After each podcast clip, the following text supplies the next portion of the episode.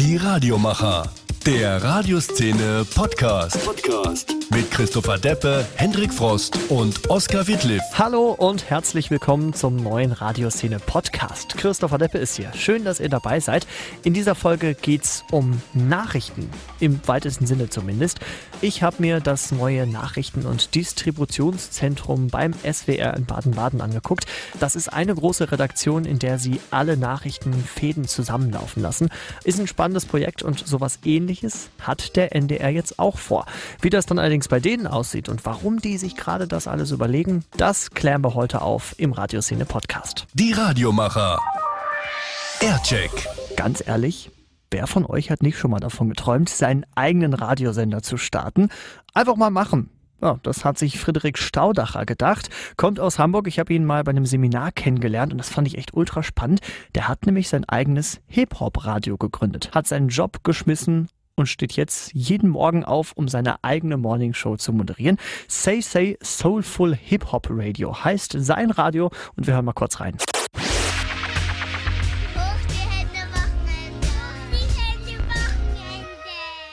Hoch die Hände Wochenende, ganz genau. Denn heute ist Freitag, heute noch arbeiten und dann geht's ab ins Wochenende. Und wir begleiten euch heute hier mit viel guter Musik, vielen neuen Sachen. Das Oxnard-Album von Anderson Park ist da, davon spiele ich euch gleich noch einen neuen Track vor. Vorher aber erstmal Rhapsody Sojourner featuring J. Cole. Und das war natürlich wieder Kanye mit Good Morning. Anderson Parks neues Album Oxnard ist draußen seit wenigen Minuten. Und ja, warum noch warten? Ich möchte natürlich auch mal die belohnen, die schon so früh wach sind, dass sie jetzt zuhören. Insofern kriegt ihr jetzt auch direkt den neuesten, die neueste Musik auf die Ohren. Und zwar aus dem neuen Anderson Park Album Oxnard. Spielen wir jetzt mal direkt einen der Tracks, die wir noch nicht kennen. Also zur Erinnerung, Anderson Park, das ist der, der momentan diesen Überhit hat, der, äh, ja, nachdem wir ihn hier viel gespielt haben, mittlerweile auch sehr viel im allgemeinen im Popradio läuft. Das ist Tins. Riesenhit.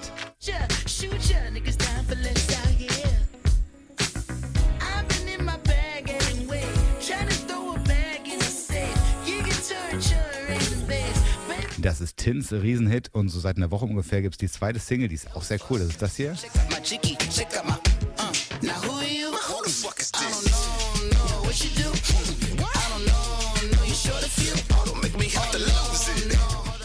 Das ist Who Are You. So, das waren die beiden Vorab-Singles. Jetzt ist das Album da und jetzt spiele ich euch mal den einen Track aus dem Album und der heißt Mansa Musa und da sind mit dabei Coco Sarai und Dr. Dre. Mansa Musa vom neuen Oxnard-Album von Anderson Park. Jetzt hier für euch auf Say Say.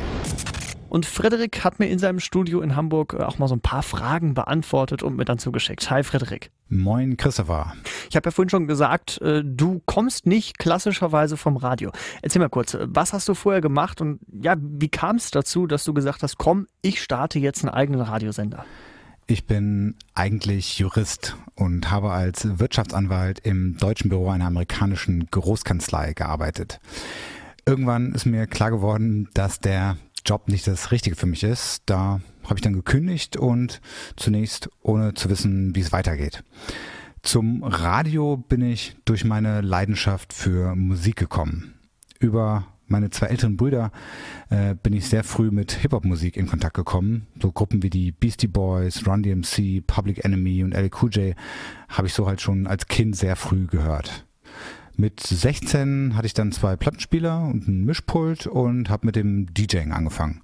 Und dadurch habe ich mich dann noch intensiver mit der Musik beschäftigt und habe zudem angefangen, viele Schallplatten zu kaufen. Noch zu Schulzeiten durfte ich zweimal eine Gastmoderation bei HRXXL machen. Das war der damalige Jugendsender des Hessischen Rundfunks. Äh, den gibt's heute nicht mehr. Der ist dann später als UFM neu gelauncht worden. Und damals war ich dann das erste Mal in einem richtigen Radiostudio und das hat mich total beeindruckt. Und quasi seitdem hatte ich im Kopf, äh, einen Radiosender zu machen und dass es halt in Deutschland eigentlich einen richtigen Hip-Hop-Radiosender geben müsste. Ähm, das war aber nur so eine Träumerei und ich dachte immer, das machst du vielleicht irgendwann später, also quasi irgendwann mal, wenn du deine Schäfchen im Trockenen hast, quasi.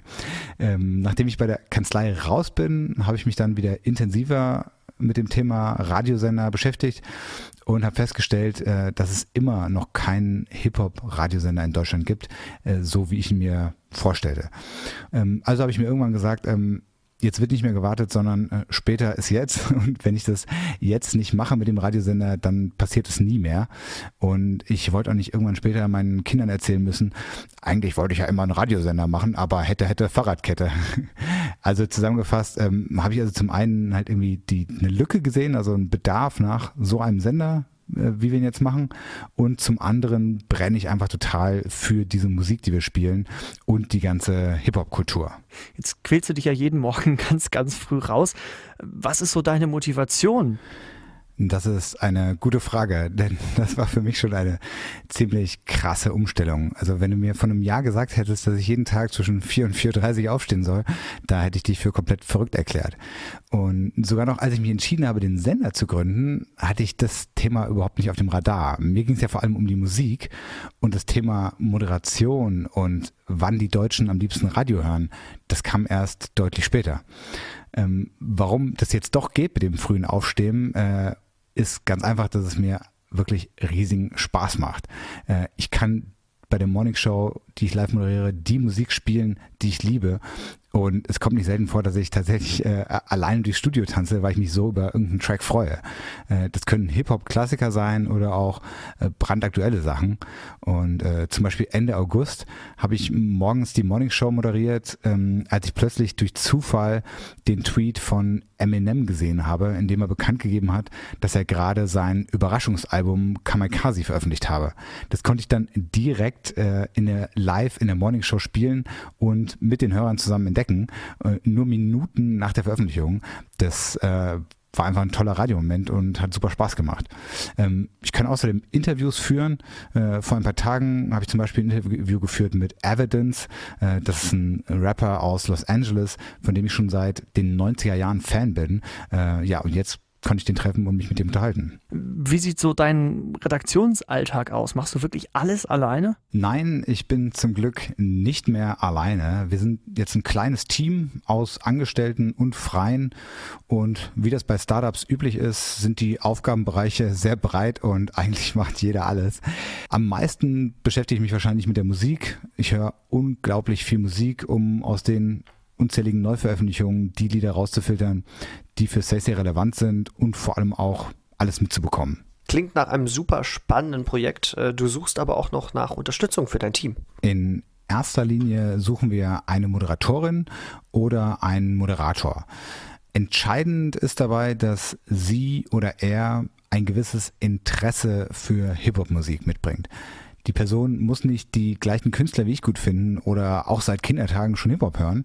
Ähm, aber Say lebt von unserer Leidenschaft für diese Musik. Das wollen wir auch den Hörern vermitteln. Und diese sonst übliche Entkopplung der Moderatoren von der Musik, die gibt es eben bei uns nicht. Wir suchen jetzt auch keinen Vollprofi mit langjähriger Moderationserfahrung, den wir uns vermutlich eh nicht leisten könnten. Wir suchen jemand, der Lust auf das Thema Hip-Hop hat und Lust hat, mit uns zusammen etwas aufzubauen. Und dafür bieten wir viel Flexibilität. Also es kann auch gerne eine Mutter oder ein Vater in Teilzeit sein. Ich bin selbst dreifacher Vater und habe da schon ein gewisses Verständnis für die Lage, in der arbeitende Eltern sind. Und neben der Flexibilität äh, bieten wir Verantwortung, Möglichkeit zur Entfaltung und vor allem einen Haufen Spaß bei der Arbeit. Den versprühst du, finde ich, äh, auch ziemlich gut. Das merkt man einfach, dass du Bock darauf hast. Also, wenn ihr da helfen könnt oder wen kennt, der sich das vorstellen könnte und eben einfach Hip-Hop-Musik liebt, das ist natürlich bei diesem Sender die Voraussetzung, dann äh, sagt mir oder Frederik doch mal gerne Bescheid. Ich glaube, du würdest dich darüber schon riesig freuen. Vielen Dank nochmal, dass ich hier bei dem Podcast dabei sein durfte. Äh, war jetzt quasi das erste Mal, dass ich irgendwo so ein bisschen die Geschichte von Say äh, erzählt habe. Vielleicht fühlt sich ja der ein oder andere inspiriert, mal reinzuhören. Würde mich sehr freuen und schreibt uns auch gerne eine Nachricht. Äh, wir freuen uns über jegliches Feedback einfach an studio at say-say.de. Sagt Frederik Staudacher, der hat sein eigenes Internetradio gegründet. Say Say Soulful Hip Hop Radio. Kann ich euch wirklich nur empfehlen. Das ist ein richtig, richtig cooles Projekt. Die Antworten hat er mir zugeschickt aus seinem Studio in Hamburg. Die Radiomacher. Thema. Müssen Nachrichtenredaktionen zusammengelegt werden? Das machen ja gerade immer mehr, vor allem öffentlich-rechtliche Wellen. Ich habe mir das Ganze mal angeschaut beim SWR in Baden-Baden. Da heißt das Ganze Nachrichten- und Distributionszentrum. Klingt zwar erstmal ein bisschen sperrig, beschreibt es aber doch irgendwie ganz gut aus allen verschiedenen Medien sitzen die Journalisten jetzt in einem großen Raum an einem Newsdesk und produzieren. Zum Beispiel für die Homepage, für SWR aktuell, für die App, also für die Radionachrichten bei SWR aktuell.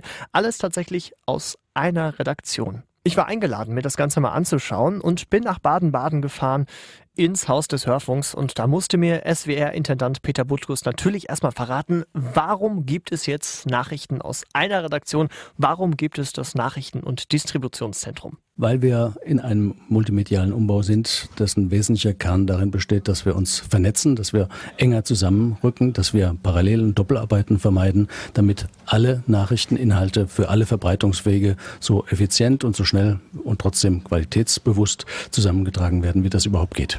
Effizientes Arbeiten, Synergien, das klingt ja erstmal alles logisch und nachvollziehbar, aber was heißt es jetzt konkret? Dass wir all das, was wir an Inhalten haben, vom Fernsehen, vom Radio für das Netz auf allen Verbreitungswegen eben nicht gesondert aufbereiten, gesondert produzieren, gesondert auf Verbreitungswege bringen, sondern dass das alles zusammengefasst wird und dass wir alle Verbreitung, deswegen ja der Name Distributionszentrum, äh, aus einer Hand vornehmen. Der Kern besteht darin, Doppelarbeit zu vermeiden, Parallelarbeit zu vermeiden, dass eben nicht ein und derselbe Sachverhalt mehrfach aufgegriffen wird, dass nicht ein und derselbe Beitrag äh, mehrfach erstellt wird, sondern dass wir auf das zurückgreifen können, was von Kollegen im SWR schon produziert worden ist, dass wir es aber dann in einer Arbeitsteilung einem anderen Kollegen, einer anderen Kollegin überlassen, das auf verschiedenen Verbreitungswegen zu distribuieren. Und das bedeutet eben auch es entsprechend zu formatieren. Klingt trotzdem alles nach Einsparungen. Klar, auch die müssen wahrscheinlich irgendwo sein.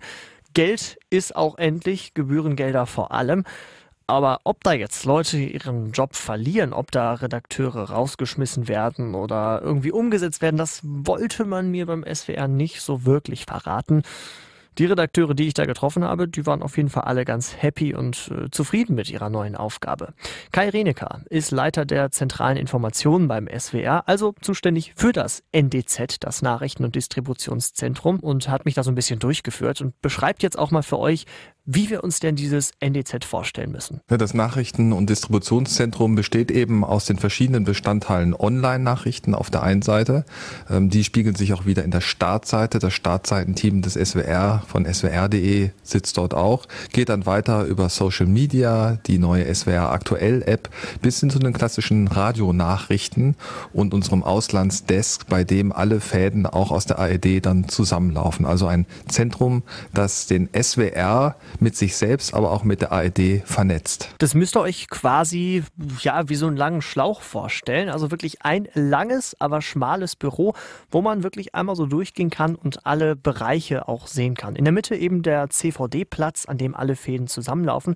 Gut, und äh, die Radioleute, die sind so ein bisschen abgesetzt nochmal hinter der Wand, damit es eben da relativ ruhig ist, damit die nicht von der ganzen Hektik gestört werden. Wobei ich sagen muss, es war insgesamt im NDZ sehr ruhig, aber eben ein großes Büro. Nicht nur ein Großraumbüro, sondern wirklich, wirklich groß. Kai Reneker, was ist denn so der wichtigste Platz hier im NDZ? Ich möchte da gar keinen Unterschied machen zwischen den verschiedenen Gewerken. Also naturgemäß ist das Herzstück eines solchen Nachrichten- und Distributionszentrums erstmal der CVD-Platz, das Cockpit, an dem alle Fäden des SWR letztlich zusammenlaufen und wo man eben weiß, welches Thema gerade wo aufpoppt und wie wir reagieren müssen. Und dann wird es eben auf die verschiedenen Wege umgesetzt und ausgespielt. Da gibt es kein Medium mehr, bei dem ich sagen würde, hier, das hat von vornherein Vorfahrt, sondern es kommt ganz auf das Thema an, es kommt auf den Zeitpunkt des Tages an und es kommt darauf an, was wir da bisher an Material vorliegen haben zu dem Thema. Jetzt interessiert uns von der Radioszene ja natürlich besonders, was wird sich für die Radiokollegen konkret verändern? Die Radiokollegen müssen eben jetzt über den Horizont ihrer eigenen Sendung auch hinausdenken. Das gilt sowohl für die Radionachrichten als auch für die Aktuellsendungen, zum Beispiel bei SWR 2, dass sie auch daran denken, ach, mein Inhalt könnte zum Beispiel für die Online-Nachrichten interessant sein. Hier ist ein Zitat, das möglicherweise bei Facebook gut gehen könnte oder auch ein O-Ton, den wir in unsere App stellen können. Also das muss immer gleich mitgedacht werden beim Radio Und äh, insofern hat sich für die auch eine ganze Menge von der Optik verändert. Apropos Optik, es gibt jetzt ja auch die neue Marke SWR aktuell, unter der eben alle Nachrichten zusammengefasst werden sollen, unter anderem in der App, aber eben auch auf der Homepage und in den Radionachrichten. Äh, wie läuft denn das mittlerweile? Ja, die ist jetzt äh, gewissermaßen überall gegenwärtig in all unseren Ausspielwegen, Radio, Fernsehen, Online, Social Media und App.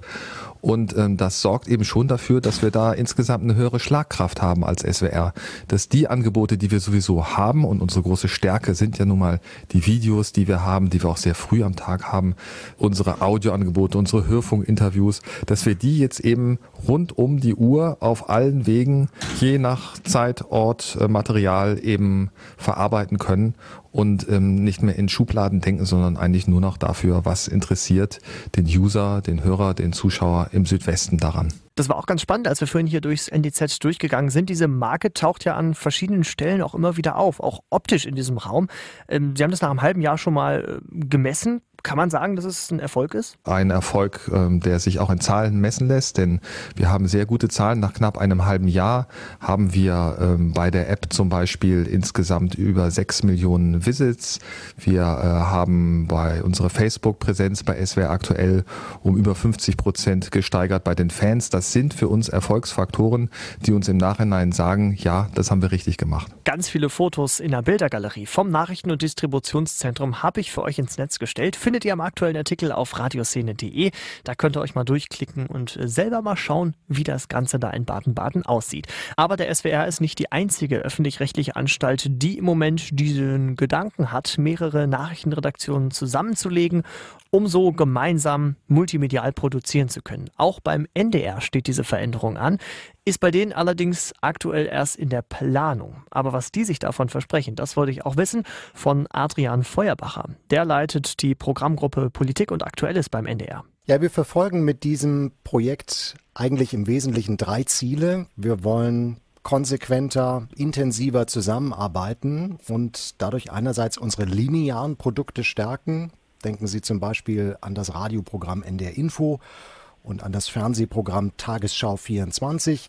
Wir wollen andererseits auch durch diese intensivere Zusammenarbeit Freiraum schaffen für andere Ausspielwege. Denken Sie an Social Media, an Webvideo, an Messenger-Dienste und wir wollen auch im Bereich der, der Distribution unserer Inhalte besser werden. Wie ist jetzt äh, letztendlich der Entschluss gefallen, dass äh, Sie beim NDR gesagt haben, ja, wir machen das auch, wir packen das alles mal zusammen? War das irgendwie eine Sache, die schon ja, irgendwie länger im Raum stand? Ich glaube, da gibt es nicht eine Ursache, die man benennen kann, sondern ich glaube, es sind mindestens zwei. Eine ist eine schlichte räumliche Möglichkeit, die sich jetzt ähm, ergibt. Ähm, es ist so, dass ähm, ein Gebäude ähm, im, beim NDR in Lockstedt, im Hamburger Stadtteil Lockstedt, frei wird, zumindest in großen Teilen, weil der bisherige Bewohner ARD aktuell, also die Redaktion von Tagesschau, Tagesthemen, Tagesschau 24 und Tagesschau.de ab 2019 in einem neuen crossmedialen Newsroom zusammenziehen. Das heißt, da hatten wir erstmals seit langer Zeit auch eine räumliche Entwicklungsperspektive für so ein crossmediales Nachrichtenhaus. Und der zweite Grund ist, dass wir ja nicht bei Null anfangen, sondern in den vergangenen Jahren schon auf ganz vielen Feldern begonnen haben, sehr intensiv crossmedial zusammenzuarbeiten. Ein ähm, jetzt herausgegriffenes, aber auch besonders erfolgreiches Beispiel ist das crossmediale Ressort Investigation. Also der Bereich im NDR, in dem sehr aufwendige investigative Recherchen entstehen. Denken Sie beispielsweise an die Paradise Papers und das ist ein Bereich, der auch schon crossmedial entstanden ist. Und das hat natürlich auch eine gewisse ja, Leuchtturmfunktion und ähm, wir haben mit diesen Projekten sehr gute Erfahrungen gemacht und auch viel Zutrauen gefasst, jetzt so ein Projekt anzugehen. Was erhoffen Sie sich ganz konkret von diesem neuen Nachrichtenzentrum? Also was wird es vor allem auch für die Redakteure bringen? Ich glaube, für Journalisten bietet dieses Projekt die große Chance, Inhalte weit stärker und breiter als bislang an Menschen, an Zuschauer, an Zuhörer, an Nutzer zu bringen. Das ist eine Erfahrung, die wir gerade im Radiobereich bei NDR Info in den vergangenen Jahren immer wieder gemacht haben. Ich habe vorher schon erwähnt, diese Zusammenarbeit in der Wirtschaft mit Tagesschau 24, bei der letztlich Radiogespräche, die meine Kolleginnen und Kollegen dort führen, kurz nachdem sie im Radio gesendet wurden, nochmal erneut als TV-Schalte aufzeichnen. Ähm, und wir erleben auch und gerade bei aufwendigeren, bei investigativeren Projekten, dass sich diese crossmediale Zusammenarbeit auch in einem tja, publizistischen Sinne sehr, sehr lohnt, weil man mit seiner eigenen Arbeit, mit seiner eigenen Recherche einfach ein deutlich größeres Publikum erreicht. Auch das hört sich ja erstmal wieder super toll an. Man kann viele Menschen erreichen, man bewegt was mit seiner Arbeit. Aber trotzdem ist es ja so, dass Journalisten generell ja auch in den heutigen Zeiten eher zum Tausendsasser werden, also immer noch mehr machen müssen. Hier noch was mehr, da noch ein Medium mehr, hier noch äh, das Ganze weiterverwerten irgendwie. Ist ja dann nicht nur positiv. Der Tausendsasser, der der hat ja, der hat ja nicht nur rosige Seiten, sondern es gibt ja auch neben dem Tausendsasser so das Bild der eierlegenden Wollmilchsau, also eines letztlich ähm, ja, überforderten Redakteurs oder Journalisten, der irgendwie alles Mögliche an Ausspielwegen ähm, gleichzeitig bedienen soll. Es wird bestimmt Bereiche geben, in denen sich Arbeit grundlegend verändert. Denken Sie beispielsweise an crossmediale Planung, an eine wirklich crossmediale Entwicklung von Themen und Inhalten. Und ich glaube, dann wird es an ganz vielen Stellen Bereiche geben, wo sich gerade auf den letzten Metern im Bereich der Ausspielung, im Bereich der Sendungsabwicklung auch vergleichsweise wenig ändert. Eine ganze Menge wird sich aber in dem Gebäude tun müssen. Das ist ja bis jetzt ein Fernsehhaus, wenn man das so sagen kann. Und das Ganze soll jetzt äh, ein Radiohaus werden. Was muss da alles umgebaut werden? Das bedeutet ja, dass wir dort eine Reihe von Hörfunksende- und Hörfunkstudios brauchen. Wir brauchen Möglichkeiten aufzunehmen, Sprecher aufzunehmen ähm, und so weiter und so fort. Das heißt, natürlich muss man dort technische und architektonische Voraussetzungen dafür schaffen, um die Hörfunkstudios dort ähm, in die Stockwerke aufnehmen zu können. Es ist aber natürlich auch eine ganz große Chance, Dinge nicht mehr so mediengetrennt zu denken, wie wir das in vergangenen Jahren und Jahrzehnten getan haben. Ähm, ja, die technischen Notwendigkeiten, um Bilder zu vertonen im Fernsehen und die technischen Notwendigkeiten, um beispielsweise durch Sprecher Dinge für den Hörfunk zu produzieren, die unterscheiden sich ja nicht wesentlich. Das heißt, man kann da viel mehr von gemeinsamen Räumen profitieren. Und wir werden diese Chance bestimmt auch nutzen, um Produktionsräume nicht allein mit Blick auf TV und nicht allein mit Blick auf Radio auszurüsten, sondern eben so, dass man, wenn man schon drin sitzt, sie auch nutzen kann für die Produktion beispielsweise von Webvideo oder von Social-Media-Produktionen. Bislang sind ja alle Hörfunkredaktionen und Hörfunkprogramme zusammen in Hamburg-Rotenbaum untergebracht. Äh, jetzt zieht ja ein Teil von NDR Info in das neue Gebäude nach Lockstedt frage mich natürlich, wie das dann mit der Kommunikation funktionieren soll, wenn ein Teil da sitzt und ein Teil wo ganz anders. Ich glaube, es ist schon fair und richtig zu sagen, dass wir da auch die ein oder andere Schwierigkeit und die ein oder andere Herausforderung vor uns haben, weil NDR Info nicht komplett umzieht, sondern, wie ich eben gesagt habe, zum größten Teil. Zum größten Teil bedeutet, wir ziehen um mit allen Kolleginnen und Kollegen, die mittelbar oder unmittelbar beteiligt sind an dem aktuellen Tagesinfoprogramm von NDR Info. NDR Info ist mehr als ein reines Informationsprogramm.